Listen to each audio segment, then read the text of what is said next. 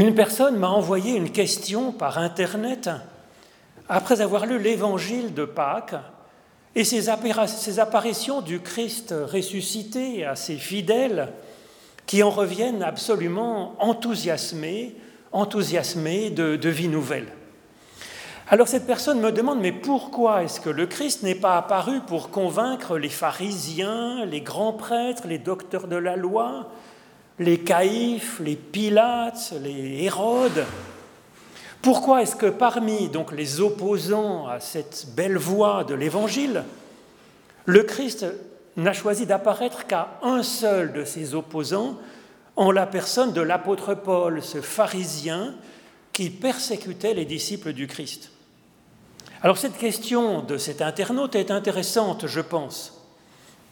Alors je vais vous lire deux récits que Paul fait lui-même de sa conversion. D'abord celui où il la place comme une action donc décisive du Christ ressuscité pour ses disciples et pour lui en dernier d'une manière spéciale puisqu'il était persécuteur.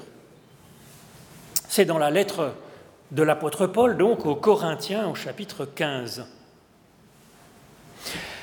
Je vous fais connaître, mes frères et sœurs, la bonne nouvelle que je vous ai annoncée, celle que vous avez reçue, dans laquelle vous vous tenez debout, et par laquelle vous recevez le salut selon la parole que je vous ai annoncée, si vous la retenez, à moins que ce soit en vain que vous ayez eu la foi.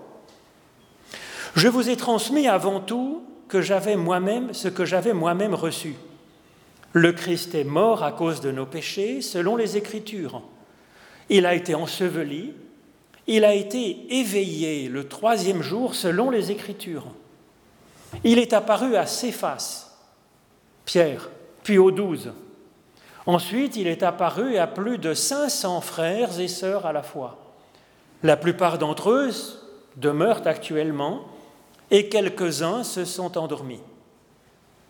Ensuite, il est apparu à Jacques, puis à tous les apôtres. Et après eux tous, il m'est apparu à moi aussi comme à un enfant mort-né. Moi, en effet, je suis le moindre des apôtres, qui ne suis même pas digne d'être appelé apôtre, puisque j'ai persécuté l'Église de Dieu. Mais par la grâce de Dieu, je suis ce que je suis. Et sa grâce en moi n'a pas été vaine. Au contraire, j'ai travaillé plus que tous, mais non pas moi toutefois, mais la grâce de Dieu avec moi. Alors voilà maintenant un récit que Paul donne de sa propre expérience, expérience fondatrice pour lui. C'est au chapitre 26 du livre des Actes. Agrippa dit à Paul, il t'est permis de plaider ta cause. Alors Paul étendit la main et présenta ainsi sa défense. Je m'estime heureux, roi Agrippa, de présenter aujourd'hui ma défense devant toi au sujet de toutes les accusations que les Judéens portent contre moi. Car toi, tu connais bien toutes les coutumes des Juifs et leurs débats. Je te prie donc de m'écouter patiemment. Ce qu'a été ma vie depuis le plus jeune âge, dès le commencement, dans ma nation et dans Jérusalem, tous les Judéens le savent. Ils me connaissent depuis longtemps et ils peuvent témoigner, s'ils le veulent, que j'ai vécu selon le parti le plus strict de notre religion en pharisien. Et maintenant, je suis mis en jugement parce que je mets mon espérance en la promesse que Dieu a faite à nos pères. Promesse dont nos douze tribus qui célèbrent le culte avec ferveur nuit et jour espèrent atteindre l'accomplissement. C'est au sujet de cette espérance, ô roi, que je suis accusé par des Judéens. Pourquoi juge-t-on incroyable parmi nous que Dieu éveille des morts? Il m'a donc semblé, en ce qui me concerne, qu'il fallait mener une forte opposition contre le nom de Jésus, le Nazoréen ce que j'ai fait à Jérusalem. J'ai mis en prison beaucoup de saints selon l'autorité dont j'avais été investi par les grands prêtres. Et quand on décidait de les supprimer, j'apportais mon suffrage. Dans toutes les synagogues, j'usais de mains sévices pour les forcer à blasphémer. Et dans l'excès de ma fureur contre eux, je les persécutais jusque dans les villes étrangères. C'est pour cela que j'allais vers Damas avec l'autorité et le mandat dont j'avais été investi par les grands prêtres.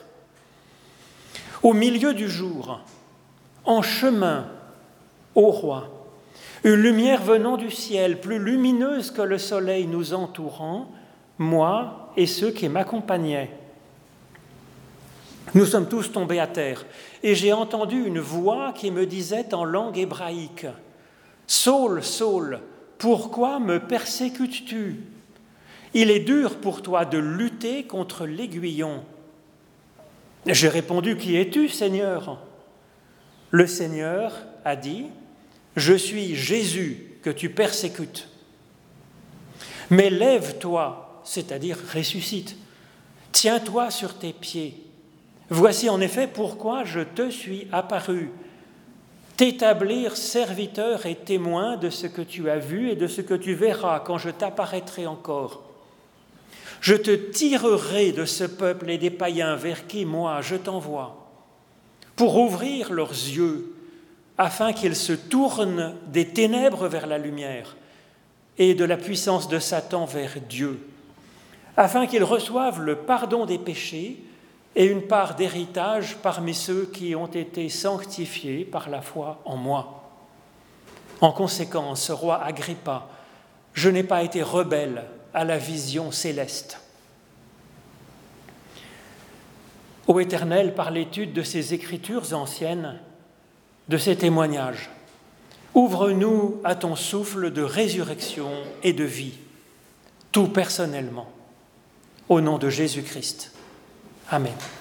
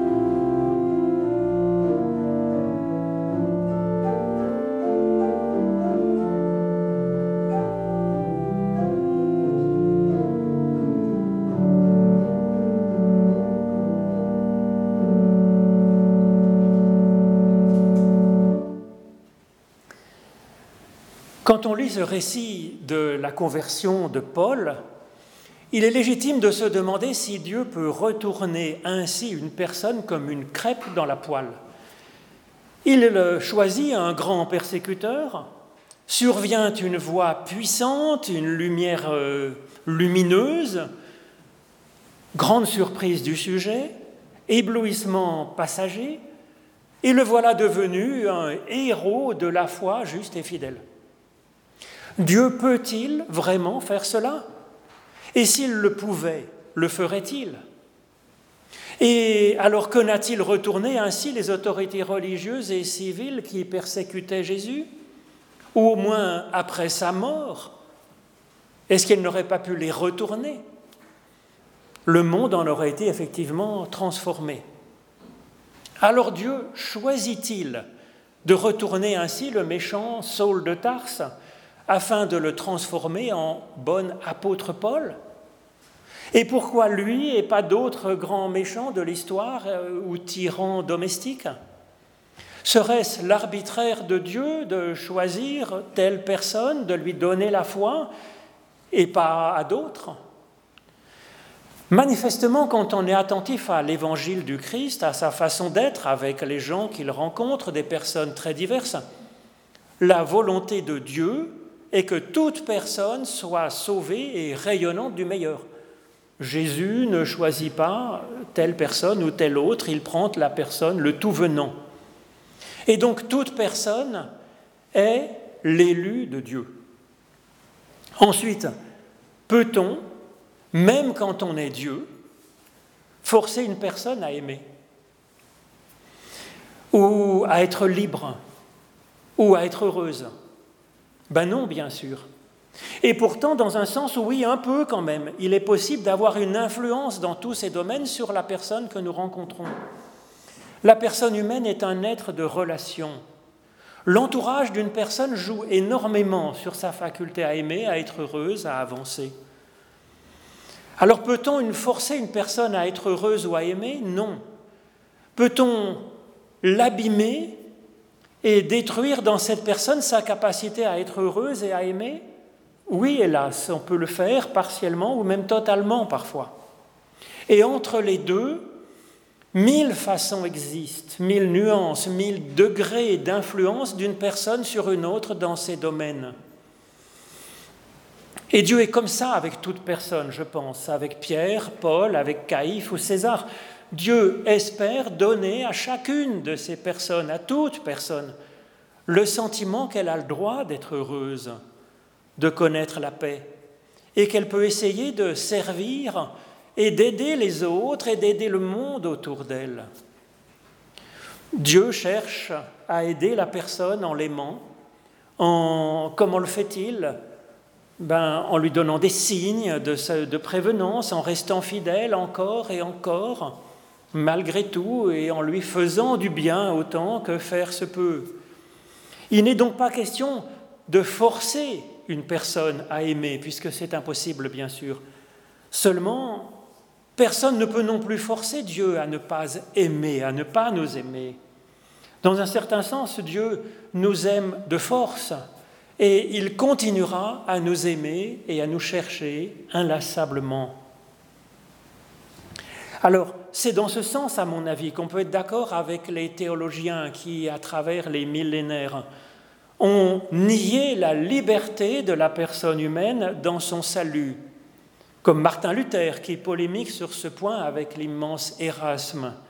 Alors c'est vrai que Dieu nous aime de gré ou de force, et c'est tout naturel, puisque c'est comme ça que bien des nourrissons sont aimés par leurs parents sans que bébé n'ait rien fait pour cela bien sûr. Mais pour le reste, Luther soutient également que la personne a la liberté de ses actes. La personne, oui, a une certaine liberté dans son évolution parce que elle a ce qu'elle a reçu, elle est ce qu'elle est, elle reçoit encore des choses, elle a quand même une vraie liberté dans ses choix, dans sa recherche. Alors est-ce qu'elle aimera un peu plus Dieu? Est-ce qu'elle aimera un peu plus la vie et ceux qui l'entourent ou non? Eh bien, il existe des bifurcations inattendues par la personne, par ce qu'elle reçoit. Et notre itinéraire est donc en grande partie ouvert et inconnaissable, même pour Dieu. Pourtant, il a une expérience de l'humain, bien sûr. Et il en était ainsi pour Paul. Dieu intervient sans cesse, plein d'espoir pour chaque personne et pour Paul aussi. Ce que Dieu fait pour Saul de Tarse, c'est donc tout à fait normal pour Dieu. Avec Dieu, l'extraordinaire, le taillé sur mesure, c'est la normalité, c'est le quotidien. Alors pourquoi est-ce que Dieu n'aurait pas fait quelque chose de cet ordre pour retourner Caïphe, Pilate, Hérode ou César Auguste, Tibère, tant qu'à faire, au passage, et puis bien d'autres à travers l'histoire. Eh bien, je suis persuadé que Dieu l'a fait, tout cela. Il a mis tout ce qui était en son pouvoir pour les toucher, ces personnes-là, comme il le fait pour nous et pour toute personne, avec un résultat variable. Un résultat excellent avec l'apôtre Paul, oui, un résultat encourageant, par exemple, avec le centurion romain qui vient de crucifier Jésus. Centurion qui dit, oui, véritablement, cet homme était fils de Dieu. Mais quand même, cette conviction du centurion n'a pas, autant qu'on sache, produit des fruits extraordinaires après. Dommage. Pilate et sa femme ont été touchés par la personne de Jésus, le reconnaissant officiellement comme juste et même le reconnaissant comme Christ, puisque sur le titulus qui était cloué au sommet de sa tête, sur la croix au-dessus de sa tête, il était marqué qu'il était le roi des Juifs. Mais là encore, ce frémissement de reconnaissance, ce frémissement de foi de Pilate et de sa femme ne débouche pas sur des fruits de vie. On pense aussi à des chefs pharisiens comme Simon qui reçoit Jésus dans sa maison, ou Nicodème qui vient de nuit. Ils manifestent donc tous les deux, ces grands chefs pharisiens, un intérêt réel. Mais qu'est-ce que ça a donné après? On ne sait pas. Et puis Zachée, collaborateur euh, de l'occupant romain et puis brigand notoire, il va finalement, comme l'apôtre Paul, être touché, retourné avec une belle évolution de vie, un vrai témoignage dont nous parlons encore. Donc nous voyons l'ampleur de l'action de Dieu, c'est du coup humain. Et puis nous voyons aussi la faiblesse de Dieu qui fait ce qu'il peut dans son entreprise et il doit se contenter du résultat de ce qu'en font les personnes qu'il cherche à toucher et il continue encore et encore à essayer.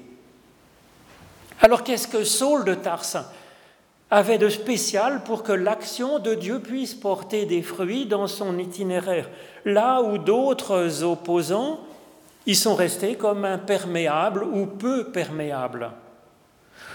Ce que Paul avait de spécial finalement, on peut le lire dans ce récit que Paul donne lui-même de, de ce moment spécial dans son itinéraire.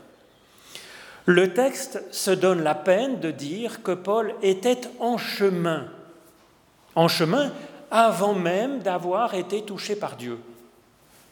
Alors cette particularité importante est passée à la postérité, puisqu'on dit en français courant faire son chemin de Damas, quand une personne trouve enfin sa voie dans son existence. Paul était donc sur son chemin de Damas. Il était en chemin. Même si ce chemin était mal orienté, il y avait au moins une recherche, et le moins qu'on puisse dire, c'est qu'il y mettait du cœur à l'ouvrage. C'est une ouverture à la vie, et donc potentiellement une ouverture à la source de la vie qu'est Dieu. Même quand on est en panne sur le bord du chemin, comme bien des paralysés, aveugles, mendiants, que rencontre Jésus et qui l'aide. Être en panne sur le bord du chemin, c'est déjà une ouverture au cheminement finalement. Mais c'est bien plus difficile pour Dieu quand une personne est sans chemin, sans aucune recherche que ce soit. Alors j'ai rencontré dans mon ministère deux sortes de personnes qui sont comme cela, sans chemin. Il y a des personnes dogmatiques, certaines de détenir la vérité, barricadées dans leur point de vue religieux, politique, idéologique. Elles y sont comme dans une forteresse à défendre.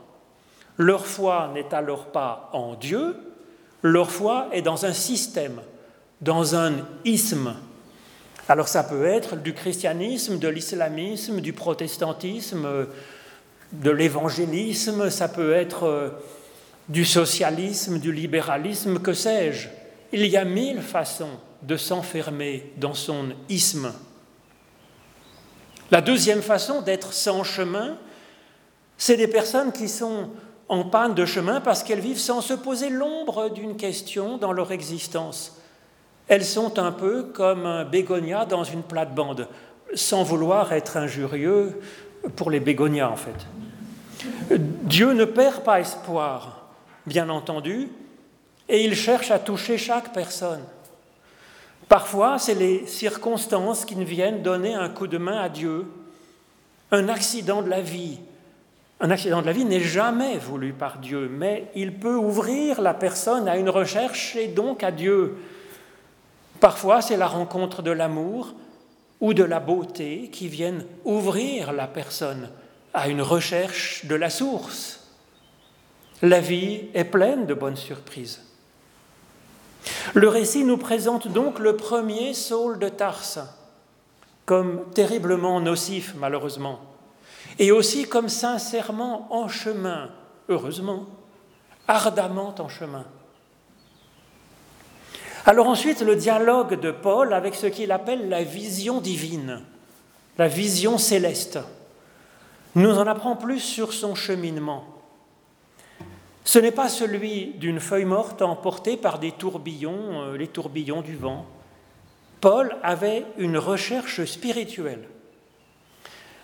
On peut le voir dans ce dialogue avec la vision céleste qu'il nous fait la grâce de nous rapporter dans ce discours euh, qu'il porte au roi Agrippa. Saul, Saul, dit la voix céleste, pourquoi me persécutes-tu? Il est dur pour toi de lutter contre l'aiguillon. Qui es-tu, Seigneur? Je suis Jésus que tu persécutes, lève-toi. C'est-à-dire ressuscite, en fait, puisque c'est le même mot en grec. Paul conclut son rapport en disant Je n'ai pas été rebelle à la vision céleste. Et donc on a entendu qu'il disait avant qu'il était dur pour lui de lutter contre l'aiguillon. L'aiguillon, c'est donc ce quelque chose qui déjà le titillait, comme la baguette du laboureur sur le dos du, bœuf qui tire la charrue pour le guider dans le chemin. Cela montre comment Dieu cherche à nous aider quand notre chemin est dangereux. C'est par un léger titillement, celui de l'esprit éveillant notre conscience à l'intérieur de nous-mêmes ou un désir profond d'être bénédiction et non d'être malédiction. Cela dit aussi notre liberté, parce qu'un bœuf, c'est mille fois plus fort que le laboureur qui le titille avec sa baguette. Paul a pris conscience que trop longtemps, il a été rebelle à cette voix en lui, qu'il ne veut plus faire semblant de ne pas entendre cette voix en lui. À mon avis, tout être humain, tout être vivant même, porte en lui cet appel à vivre en étant source de vie. Et donc finalement, il se rend compte que cette vision était en réalité ce qu'il cherchait désespérément depuis toujours. Paul rapporte ce dialogue, dialogue qu'il a eu avec la voix céleste au roi Agrippa en parlant grec, bien sûr, puisque c'était la lingua franca de l'époque. Aujourd'hui, il aurait parlé anglais sans doute. Cependant, Paul signale à Agrippa que ce dialogue est à traduire en hébreu pour le comprendre. Paul sait qu'Agrippa est un fin connaisseur des débats talmudiques, donc il peut lui faire cette remarque.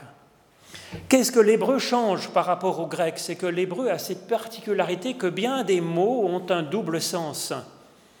Et Paul dit que ça a une importance donc décisive pour comprendre ce dialogue. Et alors je vous propose de prendre euh, euh, la phrase clé finalement de ce dialogue, la révélation, Je suis Jésus que tu persécutes.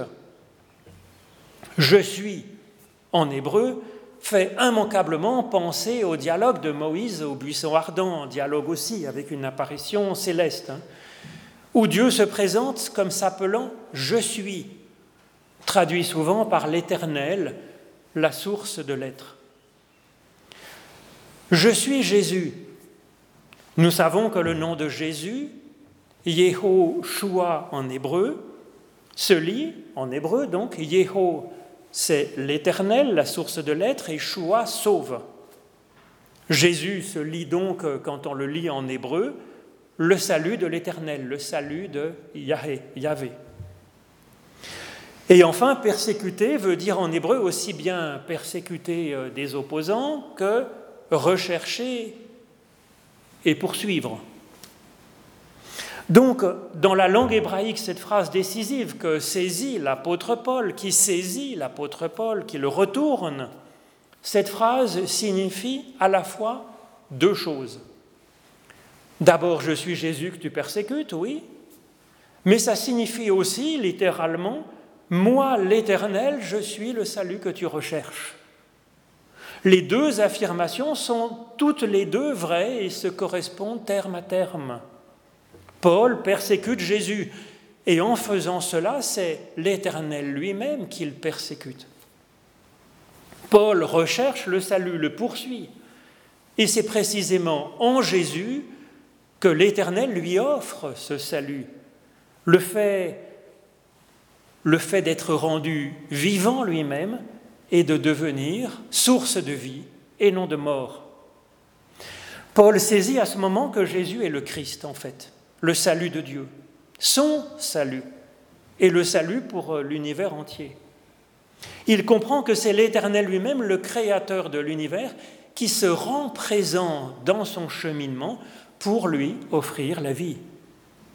Paul cherchait le salut, il le cherchait tête baissée, il le cherchait comme il le pouvait. Sur son chemin de Damas, il saisit progressivement quelle est la source du salut. Et Paul nous donne les étapes de ce cheminement intérieur dans ce dialogue avec la vision céleste. C'est premièrement, comme souvent dans les évangiles, un questionnement. Saul, Saul, pourquoi me persécutes-tu? Pourquoi agis-tu comme tu agis? C'est la même chose que vit Marie-Madeleine devant le tombeau vide en rencontrant un jardinier. Qu'est-ce que tu cherches en réalité? Pourquoi est-ce que tu agis comme tu agis? Si c'est pour le bonheur et pour la vie, pourquoi semer mort et malheur? Pourquoi être sourd à la source de la vie qui chuchote en toi?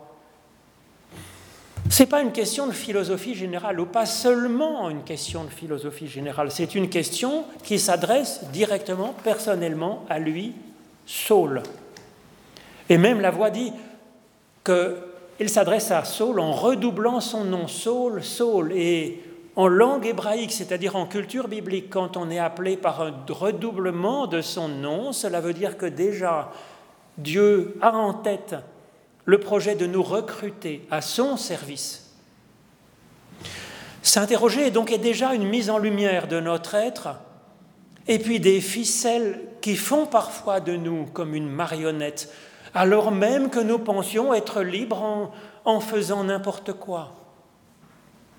Cette recherche nous conduit à creuser au fond de nous-mêmes pour y trouver, pour y déterminer, pour y lire ce qui compte en réalité le plus pour nous, plus que tout pour nous.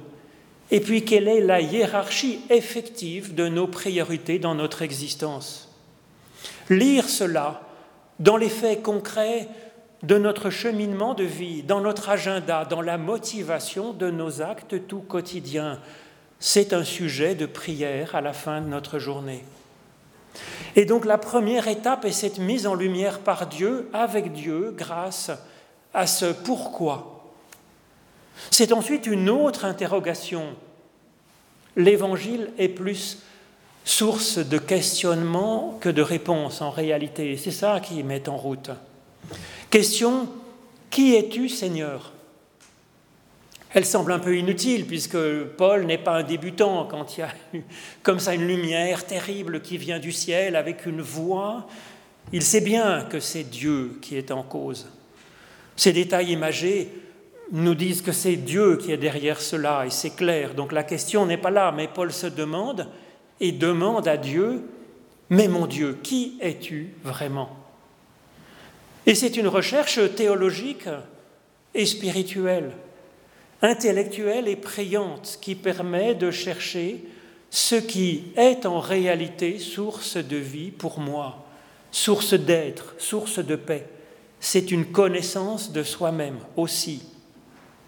C'est le lien entre ces deux questions, le pourquoi et le qui es-tu, qui ouvre l'apôtre Paul à ce cheminement extraordinaire. Et c'est tout à fait à la portée de chacun cela fait partie du talent de l'humain que de vivre ce genre de retournement, ce genre de bifurcation. Paul a simplement choisi de le vivre, cela. Ensuite, son style, sa personnalité est de vivre à fond. Et cette grande générosité, nous en sommes bénéficiaires. Amen.